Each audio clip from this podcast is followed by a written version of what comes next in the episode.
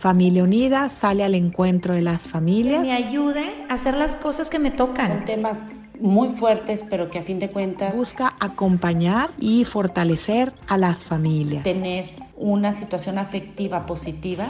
Y así Familia Unida se acerca a las diferentes etapas de la vida.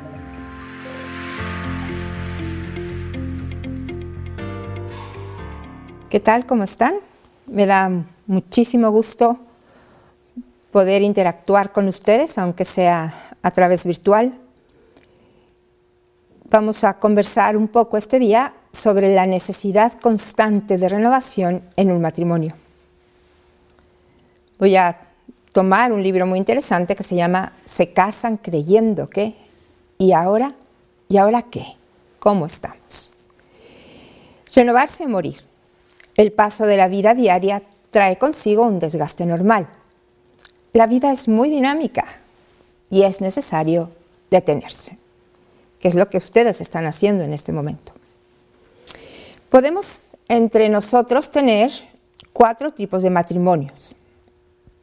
Aquellos cuya casa está muy sólida y han tomado la decisión de año con año parar el ritmo de esta vida suya y hacer limpieza a fondo, para quitar el polvo, evitar goteras y grietas a futuro.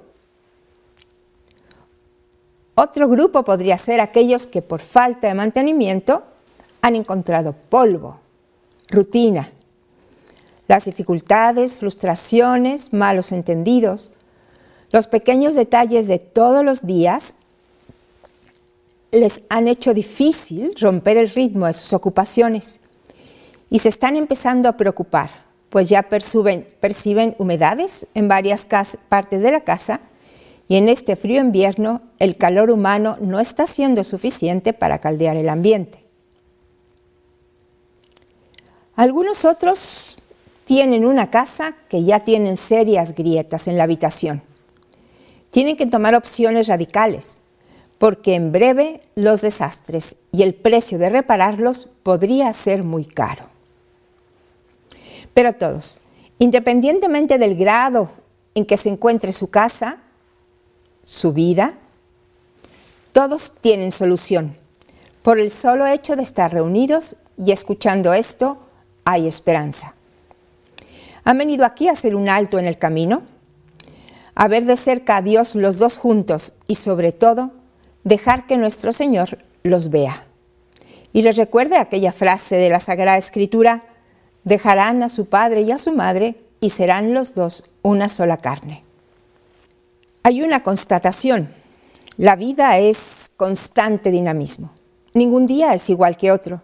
Ningún acontecimiento es indiferente. Todo lo que sucede va coloreando la vida. El color depende de nosotros. Y si yo te preguntara, ¿de qué color es tu vida ahora? ¿Verde de esperanza? Negra de tragedia, gris de rutina, amarilla porque la vida ha vuelto a nacer, etc. Cada pincelada queda en el cuadro de tu historia personal. Nada es indiferente. Hace algunos años tomaron una decisión, quizá la más importante de su vida. Decidieron aceptar el compromiso del amor y de un amor que con el paso del tiempo ha generado vida. El amor de hoy es mucho más maduro. ¿Cómo podrían definir su amor? Si tuvieran que hacer una película con el guion de su vida, ¿qué título le pondrían durante el primer año de casados? ¿Y qué título le pondrían al día de hoy?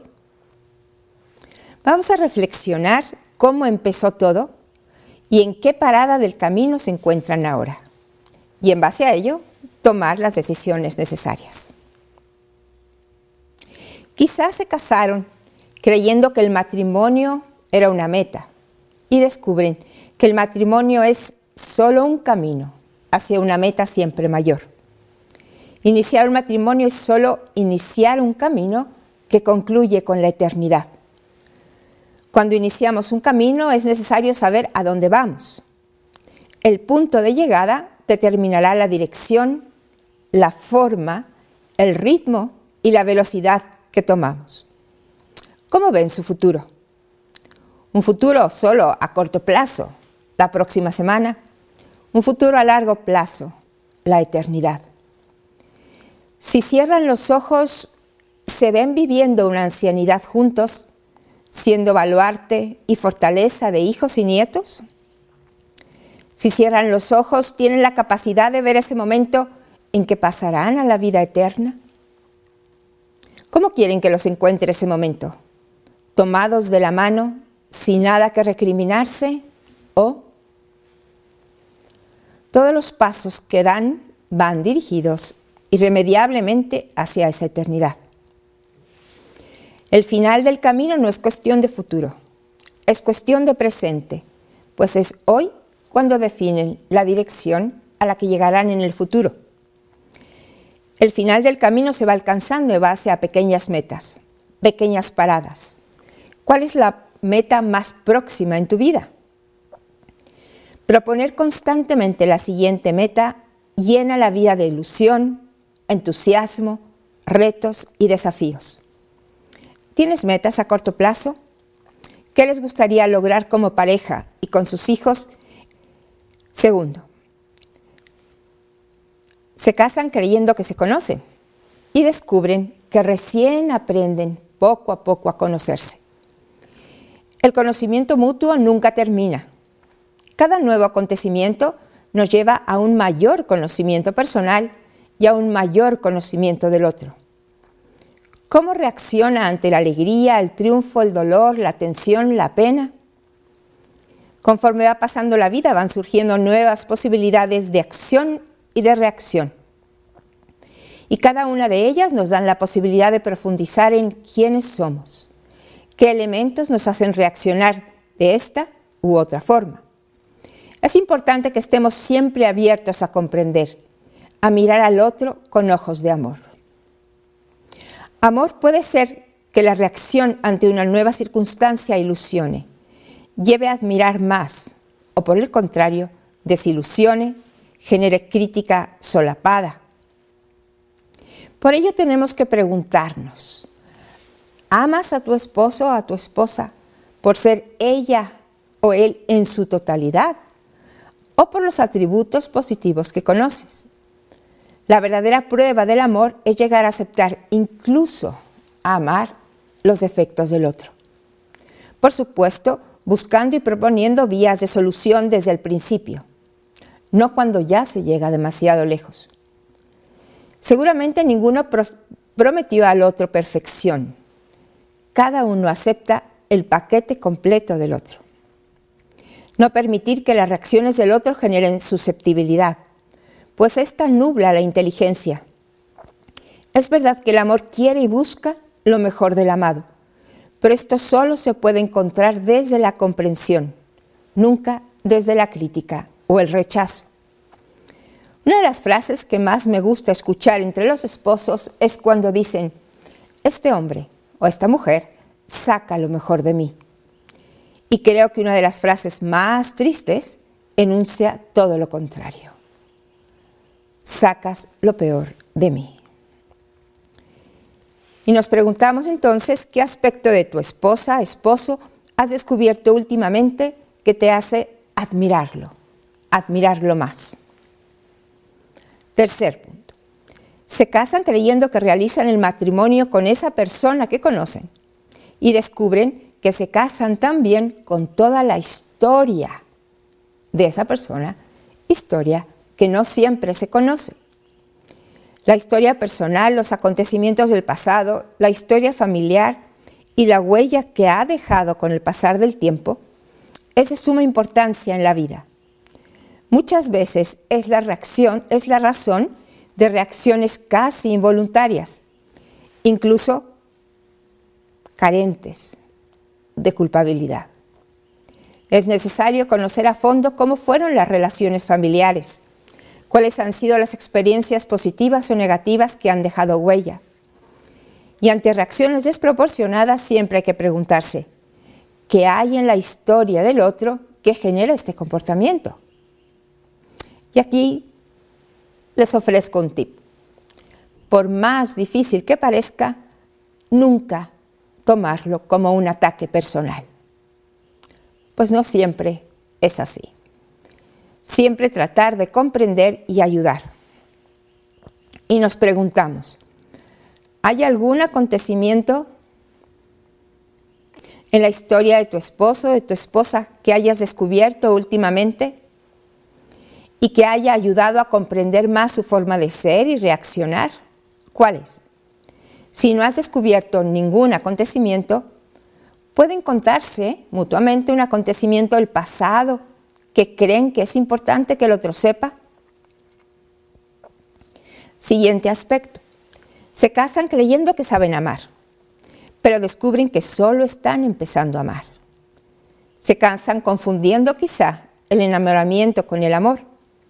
Se casan creyendo que es fácil amarse, como fue tan fácil enamorarse. Y descubren después que amar es difícil y exige vencerse, pero resulta maravilloso. Amar es aprendizaje de toda una vida. Se puede estar enamorado por un rato, pero el amor verdadero se prueba con el paso del tiempo y de manera especial con las dificultades, retos y desafíos que la vida va presentando. Hay muchas definiciones de amor y sobre todo muchas falsificaciones del amor. Una de las que me gustan más como definiciones es amar es buscar el bien del otro, es hacer feliz al otro. Hacer al otro feliz en vacaciones no es difícil, pero hacerlo feliz en la enfermedad, en el fracaso, en la debilidad, es la verdadera prueba del amor. Cuán grande es el agradecimiento cuando el otro ha estado ahí en momentos de dificultad. Ahí se prueba el amor igual que el verdadero oro, se prueba a fuego. ¿Cuál ha sido el último aprendizaje sobre el amor que han tenido juntos? ¿Qué actitud o acción les hace pensar que el amor que hoy renuevan es mucho más profundo que el enamoramiento o el milagro, el noviazgo? Agradezcan mutuamente un sacrificio que hayan hecho el uno por el otro, a través del cual descubren que son capaces de amar en las dificultades. Se casan creyendo que al amarse se bastan a sí mismos y descubren que la vida les pedirá acudir a otros. Hoy por hoy han podido comprobar que la vida no es fácil y que constantemente se requiere la virtud de la humildad para pedir ayuda. En ocasiones será un sacerdote, un familiar, un amigo, una ayuda profesional, mayor formación, tiempo para reflexionar. En fin, la vida nos da muchas opciones, es necesario aprovecharlas. Una cosa es pedir ayuda y otra acusar y generar compasión. La ayuda no se pide solo como un desahogo que puede generar un poco de complejo de víctima. La ayuda se pide para buscar lo mejor de los dos. ¿Qué consejo, favor, les gustaría pedir a otra persona y que les ayudaría en la misión de padres que tienen en este momento? Se casan creyendo que en el amor lo que le pasa a uno le pasa también a otro y descubren que lo que estimula y agrada a uno a veces puede provocar distancia y rechazar al otro. Amar es verdaderamente buscar que el otro se sienta amado. No es amarme en el otro. Por tanto, implica el conocimiento profundo. Regalarle a él el pastel que a él le gusta y no simplemente encontrar el pretexto para buscar lo que le gusta a uno. Se requiere el conocimiento profundo de qué es lo que le gusta o disgusta al otro. Compartan nuevamente qué les hace descansar o qué les genera tensión, cómo pueden ayudarse. Se casan creyendo que están felizmente hechos el uno para el otro. En cambio descubren que la persona es tan distinta, a veces tan incomprensible, que parece llegar de otro planeta. Se casan creyendo que con darlo todo y no guardar secretos el uno es para la otra, que ya está asegurado el amor. En cambio, la otra persona y nosotros mismos siempre seremos un misterio. Los seres humanos somos incomprensibles. Somos un misterio incluso para nosotros mismos. Con mayor razón somos incomprensibles para los demás. Y así, en las diferencias, es necesario aprender a buscar el bien del otro. Si ese amor es unívoco, no hay por qué temer. Bien, hay mucho más que se podría decir sobre el amor. Pero concluyendo, no es fácil amar, pero es la aventura que más vale la pena vivir. Atreverse a amar, a dar el primer paso, el compromiso personal hace la diferencia. Esto solo con la gracia de Dios. Otro consejo, no irse a acostar sin pedir perdón y perdonar delante de la imagen de María Madre. Se casan creyendo que... ¿Y ahora? ¿Cómo defines o te gustaría definir tu amor? ¿A qué propósitos mutuos les gustaría comprometerse para caminar hacia un amor cada vez más maduro? Es posible amar ayer, hoy y siempre. Muchas gracias.